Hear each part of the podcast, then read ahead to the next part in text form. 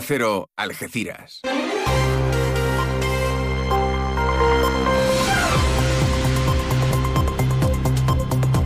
Más de uno. Noticias del campo de Gibraltar con Alberto Espinosa.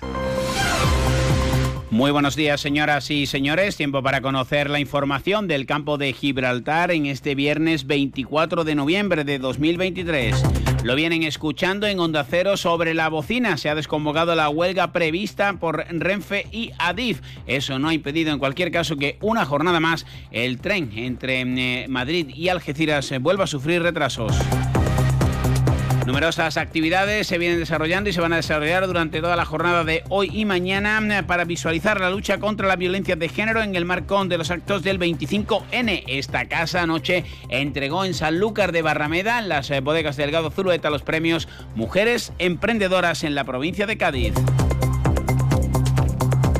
La Junta dice que ha asumido el 60% de las personas que están en lista de espera que el PSOE guardó en un cajón. La secretaria local del PSOE y diputada autonómica Rocío Arrabal, secretaria local y portavoz en Algeciras, lamenta que la Junta sea incapaz de dar una fecha para el arreglo de la cubierta parque del, del Colegio Parque del Estrecho. Sin embargo, la consejera de Desarrollo Educativo y Formación Profesional, Patricia del Pozo, ha informado en el Parlamento que su departamento ya está trabajando con la dirección, con el ayuntamiento, para buscar una solución definitiva.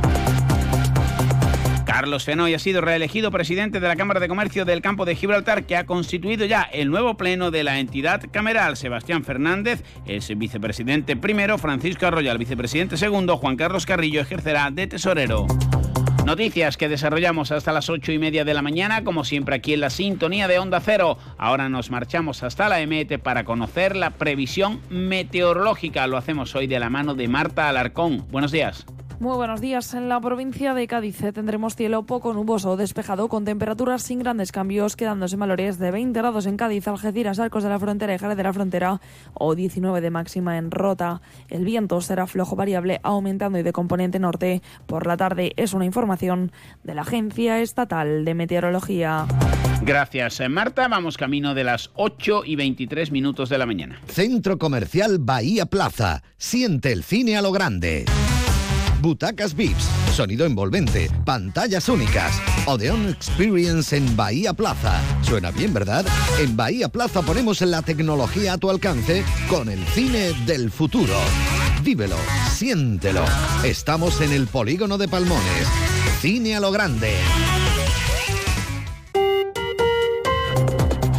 Pues finalmente se ha desconvocado sobre la bocina la huelga prevista por Adif y Renfe para mostrar su rechazo a la situación política y sobre todo al traspaso de competencia de los rodalíes, de los trenes de cercanías a Cataluña. Finalmente, como decimos, no habrá paros, aunque sí hay algunos inconvenientes. El que lo sigue sufriendo con huelga y sin ella es el tren, el Intercity que conecta Algeciras con Madrid. Nueva jornada con retraso. José Ignacio Landaluce, alcalde y senador. Otro tren más, una hora de retraso. No cambian las circunstancias. Yo creo que aunque parece ya pesado y repetitivo, es importante seguir insistiendo. Si nos rendimos, hemos perdido. Así que sigamos pidiendo, demandando y sigamos luchando por conseguir un tren digno, adecuado, fiable en el horario y competitivo también en las tarifas. Un alcalde que presidió eh, un acto institucional celebrado en el ayuntamiento que reunía colectivos y entidades eh, públicas clamando una vez más por la erradicación de la violencia contra las eh, mujeres. Se guardó un minuto de silencio en memoria de las 52 que han sido asesinadas este año. Hoy a las 10 habrá un acto con el Árbol de la Esperanza en la subdelegación del Gobierno en Cádiz, en recuerdo y homenaje a las víctimas. Se va a inaugurar la exposición Las voces que combaten el silencio del resto de ayuntamientos, la mancomunidad, la Diputación y la Junta también se van a sumar con diversas iniciativas para mm, llevar a cabo la visualización de esta lacra y cada 25N con manifestaciones y diversas iniciativas. En los barrios se ha presentado una intensa campaña y programación municipal para este 25N con talleres y también actos, como decimos, con colectivos que mm, luchan para visualizar este problema que mm, afecta a la sociedad. Jornadas en la sede de Argisa en la implementación de la Agenda 2030 en el ámbito local. Sobre la mesa numerosos problemas como el de la sequía que afecta a la comarca del campo de Gibraltar y a toda la provincia. Susana Pérez Custodio es la presidenta de Mancomunidad, pide el esfuerzo de todos con ese horizonte del 2030. Estamos implicadas distintas administraciones. Aquí todo tiene que venir de la mano de una labor eh, con multiactores empezando desde los ciudadanos de a pie hasta los grandes organismos nacionales. Eh, esto por un lado y por otro lado también he puesto de ejemplo a la mancomunidad de municipios en ese ámbito de la gobernanza porque estamos inmersos en el desarrollo de la agenda urbana. Una agenda urbana que tiene un claro objetivo que es el campo de Gibraltar que todos queremos en, 2000, en 2030. Hoy hay plenos en el Ayuntamiento de Algeciras. Además de los actos del 25 n celebrados ayer, habrá una moción para mostrar el rechazo a la amnistía. Jacinto Muñoz en defensa de la Constitución española, en defensa de la igualdad de los españoles y en defensa del Estado de Derecho y de la democracia en España. Hemos vivido en estos últimos días uno de los hechos más, más lamentables de toda la democracia española, que es ese pacto de la vergüenza ese pacto por el que se ha vendido a, España y porque se le da carta blanca a los independentistas para romper España, que es el pacto que ha firmado entre el Partido Socialista y los independentistas catalanes y también con los independentistas vascos. 8 y casi 27 minutos de la mañana, noticias del campo de Gibraltar aquí en Onda Cero. Hace sol y vas al parque. Te llevas una botella de agua de plástico. La reciclas en el contenedor amarillo. Y esa botella se transforma en la toalla de alguien que va a la playa. Se lleva una botella y la recicla. Y esa botella se transforma en la toalla de alguien que va a la playa. Cuando reciclas, formas parte de un mundo que no deja de girar. Recicla más. Mejor. Siempre. Argisa. Mancomunidad del Campo de Gibraltar y Ecoembes. Fino, amontillado, oloroso, palo cortado. Pedro Jiménez. Don Zoilo, todo Jerez en una gama de sherries exquisitos embotellados en rama.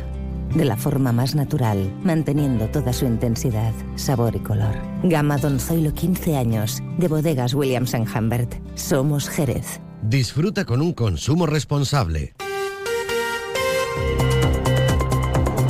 El sindicato de funcionarios CESIF achaca la falta de personal el aumento de las listas de espera del SAS en toda la provincia. En el campo de Gibraltar, según la parlamentaria de Izquierda Unida, Inmaculada Nieto, son en torno a 6.000 personas las que siguen esperando una operación. También desde el Partido Socialista ha habido críticas, ha habido también respuesta por parte de la Administración Autonómica. La delegada de Salud, Eva Pajares, como otros cargos orgánicos, han indicado que el Partido Socialista ocultó en un cajón las listas de espera con más de 500 540.000 personas. Este gobierno trabaja y trabaja por la gestión y trabaja más que nadie, invierte más que nadie en, la sanidad pública y lo seguiremos haciendo. Pero si tenemos que recurrir a los conciertos para mm, aminorar esas listas de espera, lo vamos a hacer como se va a hacer en enero. Pero tenemos que recordarle al Partido Socialista que no se pongan las manos en la cabeza ni diga que esto es un desastre, porque desastres son ellos, que dejaron 540.000 personas en los cajones. El alcalde de la línea, Juan Franco, ha supervisado el grado de ejecución de las obras del entorno de la Tunara, cuya finalización está prevista para mediados de enero. Es un proyecto de la línea Revitaliza que incorporará elementos del catálogo único y mejoras que afectan a diferentes servicios. La inversión total supera el millón ochocientos noventa mil euros. Un ayuntamiento, el de la línea, que propone reconocer a título póstumo a Juan Domingo Macías Simavilla como hijo predilecto y a Antonio Pérez Carmona con mención honorífica. Todo ello de cara a eh, los actos que tendrán lugar el próximo día 6 de diciembre. También hay otras propuestas como la medalla de oro para la Hermandad Penas y Dolores, tres gracias para Gaspar Martín y una calle para la familia Soro. Y sepan eh, también que la plantilla de ayuda a domicilio de San Roque está a la espera de que la nómina de noviembre y diciembre para averiguar si la subida de sueldo prometida por el alcalde Juan Carlos eh, Ruiz Boix, que se anunció el pleno del 5 de octubre, se cumple con las eh, trabajadoras de este servicio clave. Sepan también que San Roque y Algeciras van a encender hoy el alumbrado, extraordinario navideño de cara a las fiestas que ya se aproximan. Y como les decíamos al inicio, 25N mañana, esta casa Onda Cero celebra anoche su gala de mujeres emprendedoras en Sanlúcar de Barrameda, con la presencia de numerosas autoridades, empresas y colectivos que fueron galardonados por su labor, en este caso para el reconocimiento a las mujeres. Una gala conducida por nuestro compañero Jaime Álvarez y con la presencia de nuestro, nuestro director provincial Eduardo García del Mozo. Ocho y media al cine.